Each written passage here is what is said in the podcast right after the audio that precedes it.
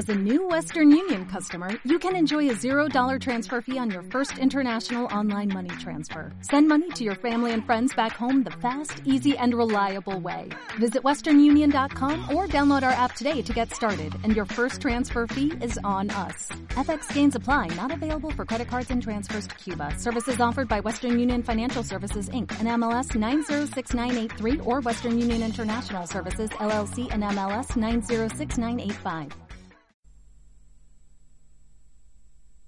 No obstante, es muy profunda, tan profunda que es como una especie de océano, el cual solamente se puede orillear, no se puede penetrar realmente a sus mayores profundidades. La pregunta le fue presentada a Juan el Bautista. Vinieron unos sacerdotes, fariseos y, y le cuestionaron, le presentaron esta pregunta que encontramos en el Evangelio de Juan capítulo 1 y versículo 19. Lo leemos.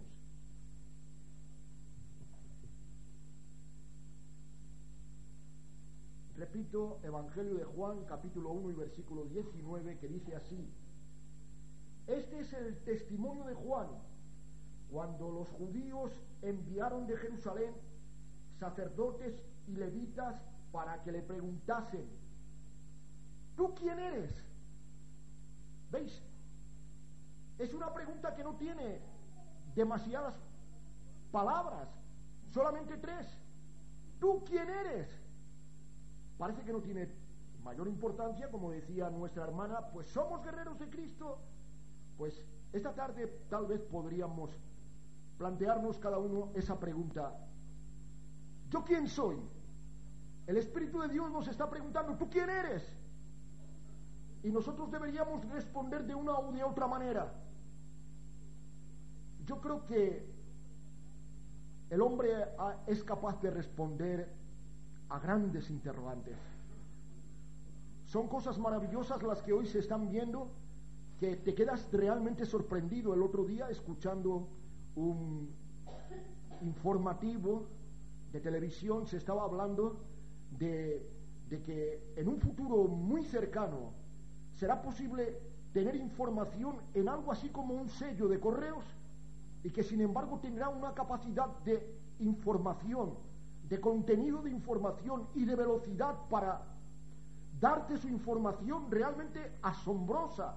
Y uno dice, Señor, ¿cómo, cómo el hombre puede conocer tantas cosas? ¿Cómo el hombre puede responder a tantas incógnitas, a tantos interrogantes? Pero sin embargo, a menudo le pasa al hombre lo que le pasa al ojo. El ojo lo ve todo, pero no se ve a sí mismo. Tú puedes dar vuelta a tu cabeza y lo miras todo y lo ves todo si no se te escapa detalle, pero el ojo que ve no se ve a sí mismo. Y eso es lo que ocurre exactamente con el hombre. Es capaz de verlo todo, tal vez de responderlo casi todo, pero no puede responder acerca de sí mismo porque generalmente no se ve, no se comprende no se entiende. Bien, vamos a, a imaginarnos que esta pregunta se nos plantea a todos y cada uno de nosotros. Y, y vamos a tratar de encontrar fórmulas correctas de verdadera respuesta. Y como quiera que la Biblia divide la humanidad, el hombre divide la humanidad en muchas clases sociales según la cultura a veces las culturas más primitivas incluso tienen más clases sociales, como pasa en la cultura de la India. Existen realmente clases sociales, pero eh, en una forma alarmante. Pero la Biblia solamente presenta dos tipos de hombres. Los hombres que han nacido de Dios y los hombres que no han nacido de Dios. Nada más, no hay más que estos dos grupos. No hay ningún otro grupo. Así es que vamos a preguntar a estos dos, a los componentes de estos dos grupos y vamos a intentar obtener pues formas correctas de contestación. Preguntemos en primer lugar a los no nacidos de Dios, es decir, a aquellos que no son parte del ejército de Cristo, aquellos que todavía no se han alistado y ojalá, ojalá que quieran alistarse al ejército más maravilloso que existe. Si le preguntáramos a este grupo, ¿quién eres tú? Pues yo creo que la mejor manera de responder sería empezando por decir, yo soy un hombre. Es sencillo, no hay que complicar más la cosa. Ahora, ¿qué se entiende por ser un hombre? Y creo que hay dos maneras de verlo. Hay quienes entienden que ser un hombre es un cuerpo y una mente.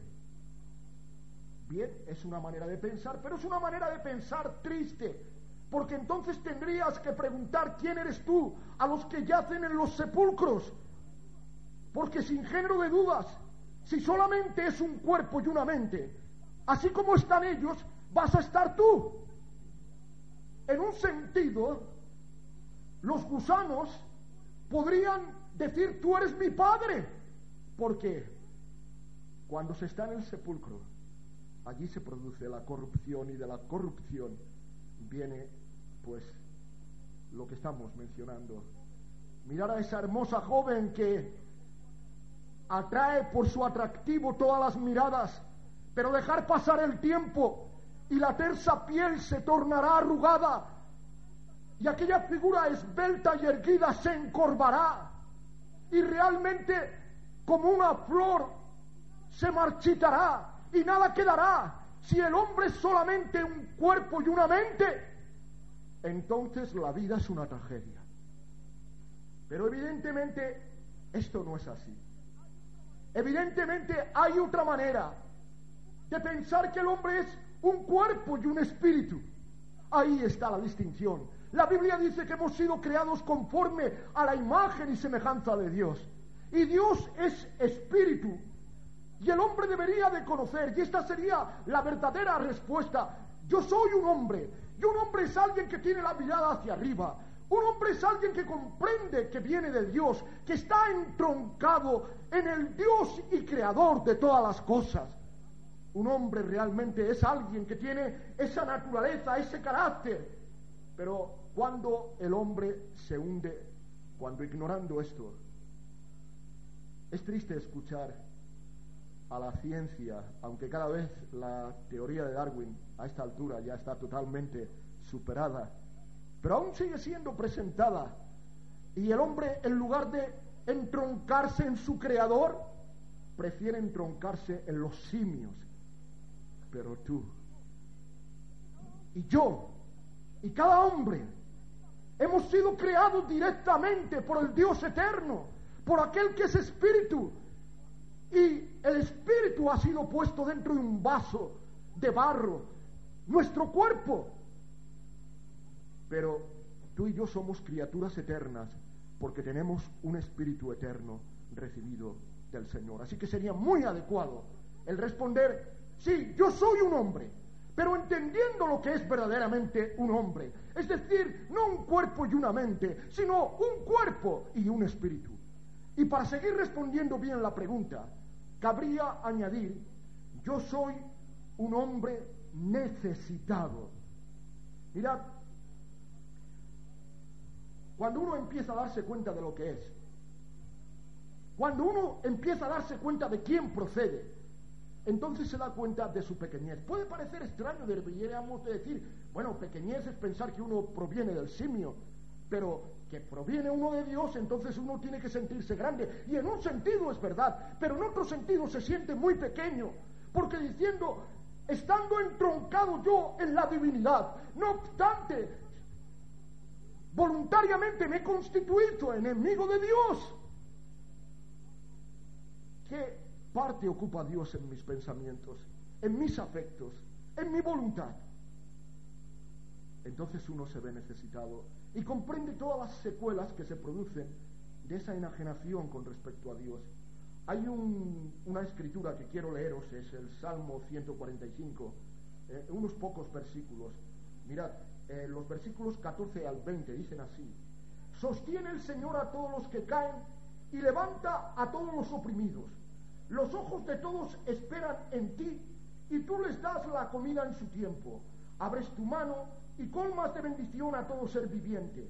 Justo es el Señor en todos sus caminos y misericordioso en todas sus obras. Cercano está el Señor a todos los que le invocan, a todos los que le invocan de veras.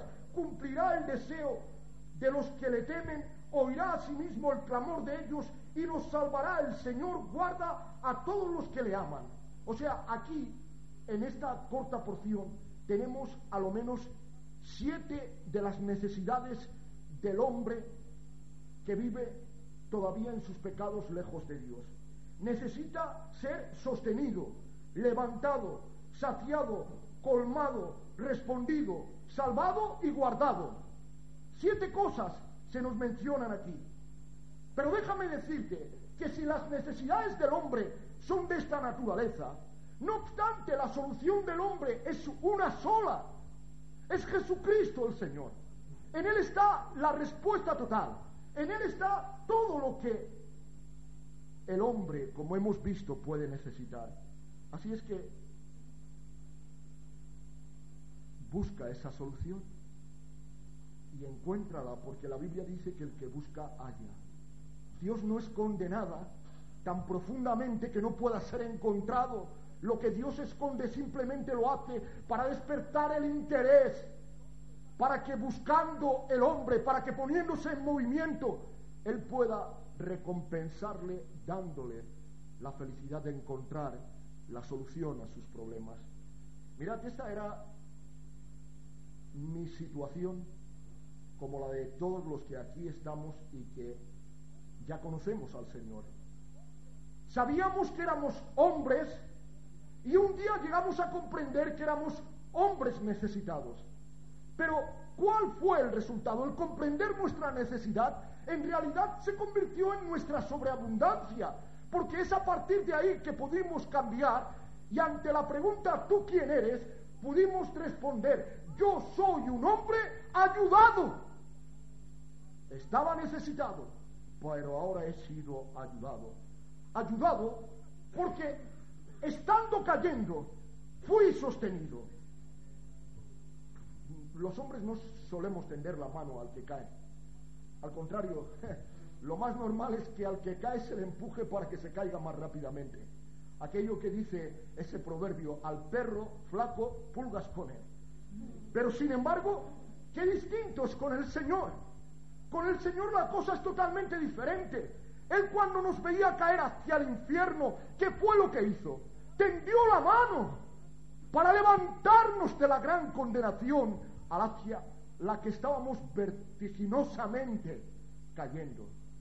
Así que podemos decir, ayudado porque cayendo fui sostenido, pero podemos añadir, ayudado porque abatido fui levantado. A veces la gente es tan indiferente hacia los demás. Ves a alguien a tu lado y, no importa si, si de momento le da un, un colapso, un infarto o algo, te crees que está dormido y pasas de largo y ni te enteras. Pero no es así con el Señor. El Señor tiene un interés grande. Nos levanta caídos en el nos ve caídos en el polvo y nos levanta hasta lo más alto. Por eso es que Ana, la madre de Samuel, dijo, refiriéndose a Dios, Él levanta del polvo al pobre y del muladar exalta al menesteroso para hacerlo sentarse con príncipes.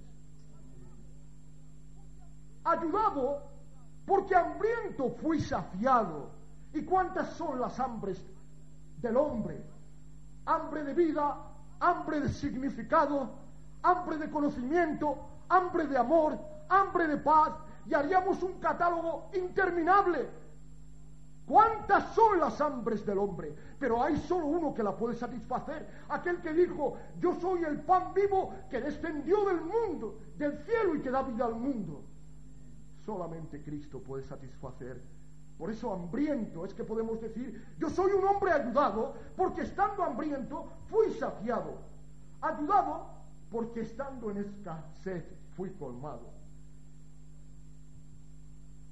El alma seca el cuerpo enfermo, la mente deprimida. Pero sin embargo, cuando Cristo viene a la vida, qué distinto es todo. Cuán diferente. Todo adquiere color, belleza, fragancia, significado. Todo es totalmente distinto. Llegas a conocer que todas las promesas de Dios son sí y amén en Cristo Jesús. Que cuando estás enfermo tienes un sanador. Que cuando tienes un problema tienes quien lo resuelve. Que cuando... No importa de qué entidad pueda ser tu necesidad. Hay alguien que te dice, no te preocupes, ni por qué comerás, ni con qué beberás.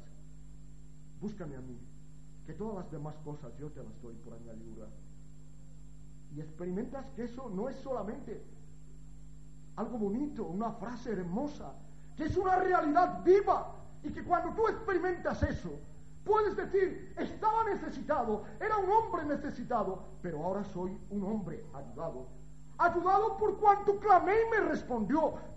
Me estoy refiriendo a todo lo que le hemos leído en el Salmo. ¿Cuántas veces hay personas que solamente querrían hablar con otro para abrirle el corazón, para decirle, pues, mira, me pasa esto y lo otro, pero estamos tan atareados, tenemos tanta prisa, son tantas las cosas que nos preocupan que no podemos perder el tiempo en escuchar a aquella persona. Y aquella persona se encuentra sola. Tú no le vas a poder resolver el problema, pero es que tampoco es eso lo que busca. Simplemente busca un desahogo, simplemente busca que le escuches. Pero sin embargo, Cristo tiene tiempo a cualquier hora para escucharte. ¿Cuántas veces me he encontrado tan confundido, con amargura? Y he llegado a Cristo y le he dicho, Señor, mira lo que hay en mi corazón, mira mi necesidad, mira mi situación, mira mi estado de ánimo.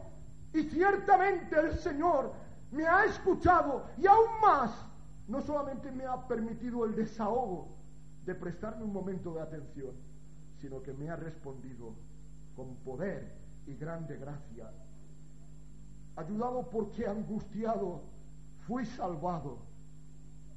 Cuando Cristo bendice, extiende las manos y da, pero cuando Cristo salva, extiende las manos para que sean clavadas en una cruz.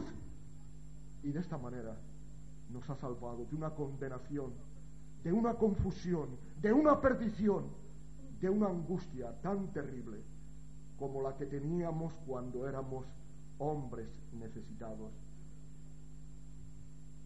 La última cosa que señalé era ser guardado.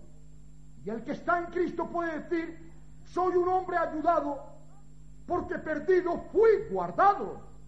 Y esto de guardar se refiere más que al presente, se extiende hasta el futuro. Está diciendo que la salvación que Cristo te ha dado es una salvación que es para siempre porque Él mismo la guarda, porque Él mismo te da la facultad, porque Él mismo te da la capacidad, porque Él mismo intercede por ti, porque Él mismo obra en ti todas las cosas.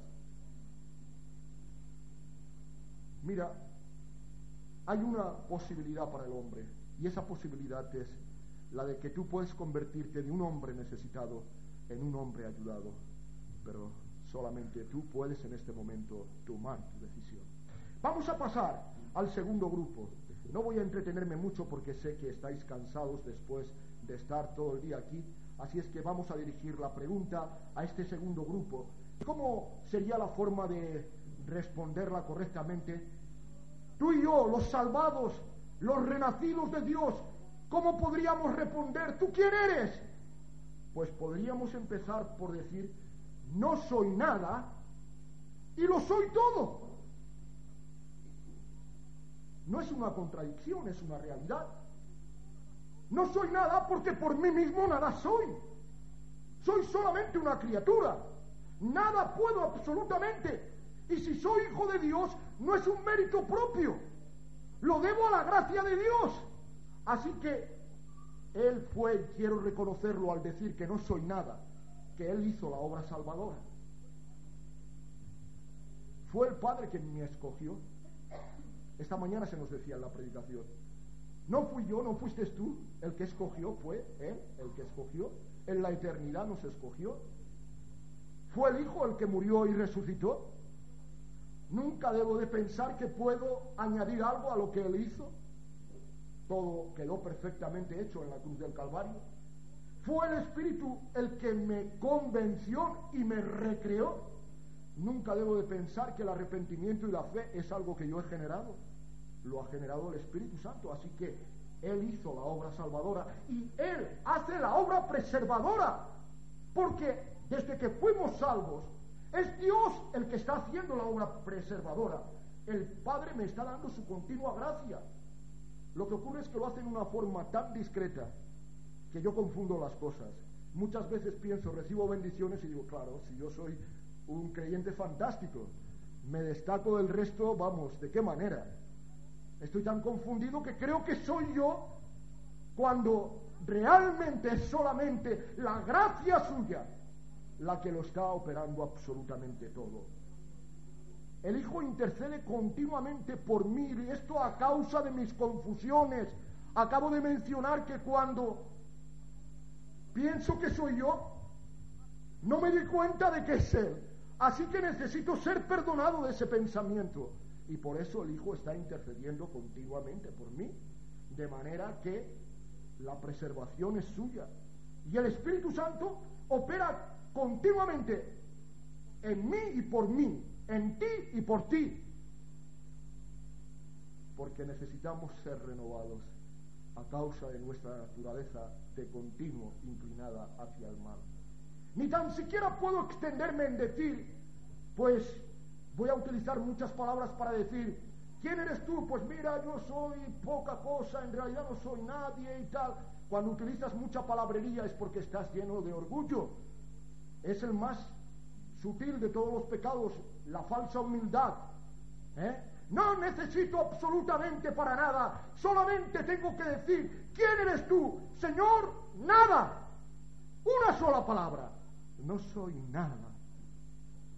Pero en cambio, contrastando con lo dicho, puedo decir, yo soy todo, porque soy una criatura escogida por ti, porque aunque no hay ningún mérito en mí, sin embargo lo soy todo, porque tú reparaste en mí. El Padre me ha escogido, podemos decir cada uno de nosotros, para ser parte de su familia, para tener comunión con Él, para disfrutar de una relación entrañable y gozosa, y no ha dudado en entregar a su propio Hijo a la muerte de cruz para lograr este resultado.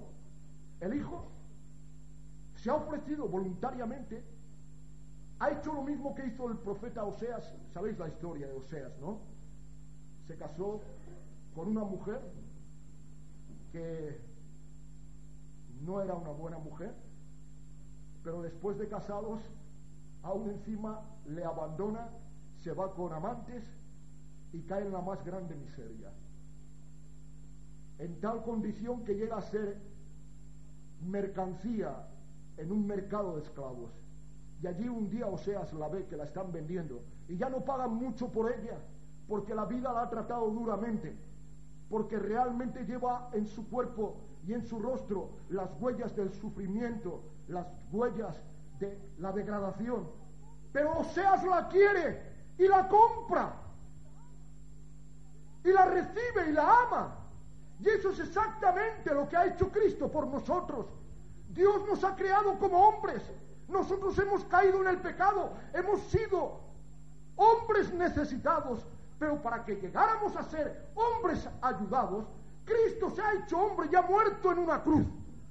De manera que entonces podemos decir, yo lo soy todo.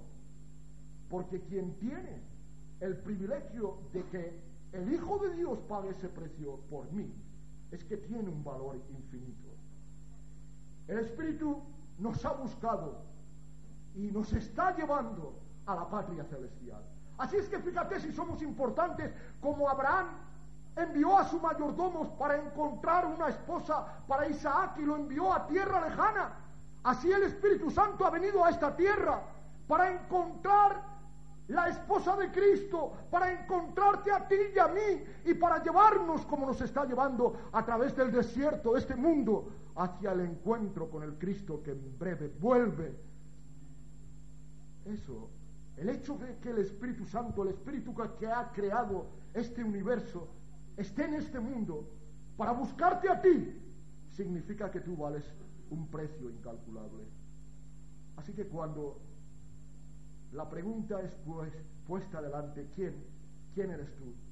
Uno puede responder, yo soy nada y yo soy todo. Y a esto podría añadir, y con esto concluyo, yo soy lo que por Él soy. Tiene una importancia enorme lo que acabo de decir. Nunca debemos decir yo no soy lo que por Él debiera ser, sino yo soy lo que por Él soy. No es por mí, es por Él, pero por Él yo soy un miembro vivo de Cristo, un guerrero, como decía antes nuestra hermana, alguien que realmente está rechazando al mundo, rechazando al diablo, luchando contra la carne, alguien que no se duerme en medio de la batalla, alguien que no se deja abatir porque a veces nos dejamos abatir por tantas tonterías, porque aquel no me cae bien ya. Pero ¿qué culpa tiene Cristo de que aquel no te caiga bien? Y tonterías comparables a estas, tenemos un millón que los cristianos, los llamados cristianos, utilizamos para no responder correctamente a la pregunta, ¿tú quién eres? Yo soy un miembro vivo de Cristo y eso lo demuestro no solamente con mis palabras, sino fundamentalmente con mis hechos. Yo soy un miembro activo del cuerpo de Cristo. Estoy avanzando continuamente en la batalla. Estoy creciendo. No soy alguien estático ni dormido. Soy alguien que lucha. Soy alguien que conquista. Soy alguien que avanza. Mira, si al primer grupo habría que preguntarle tú quién eres y deberían de pasar de hombre necesitado a hombre ayudado, a este grupo cabría preguntar tú quién eres y debería de responder un cristiano que no sea quilosa, que según la ley de la vida, guiado por el Espíritu, está avanzando continuamente de poder en poder y de gracia en gracia. Termino refiriéndome a vosotros y a mí mismo para decir que debiéramos de ser como las abejas. Las abejas construyen el panal, lo cual es comparado al conocimiento propio. Y empecé diciendo que el hombre lo conoce todo, menos a sí mismo. Deberíamos de persistir en conocernos. Y las abejas van de flor en flor. Y de esa manera nosotros deberíamos de ir continuamente y conocer al Padre, al Hijo y al Espíritu. Conocernos a nosotros mismos para conocer mejor a Dios. Y conocer más a Dios para conocernos mejor a nosotros mismos. Esa debiera de ser nuestra dinámica. Persistamos en conocerles. Persistamos en conocernos. Y de esta manera, en avanzar, en alcanzar aquello que debiéramos. A Pedro un día Jesús le dijo, tú eres Simón, serás Pedro, porque Jesús ve al hombre como es y cómo será. Bueno, ¿cómo nos ve a cada uno de nosotros el Señor? ¿Qué es lo que en la mente del Señor somos? ¿Quién eres tú? Lo que el Señor piensa. Así que persistamos en conocernos y persistamos en conocerle para llegar a ser lo que Él es, o mejor, como Él nos ve. Esto es algo que es un desafío para los guerreros, que decía nuestra hermana guerremos, peleemos la buena batalla de la fe, marchemos en victoria, en poder, creciendo continuamente en la gracia del Señor. Que nos.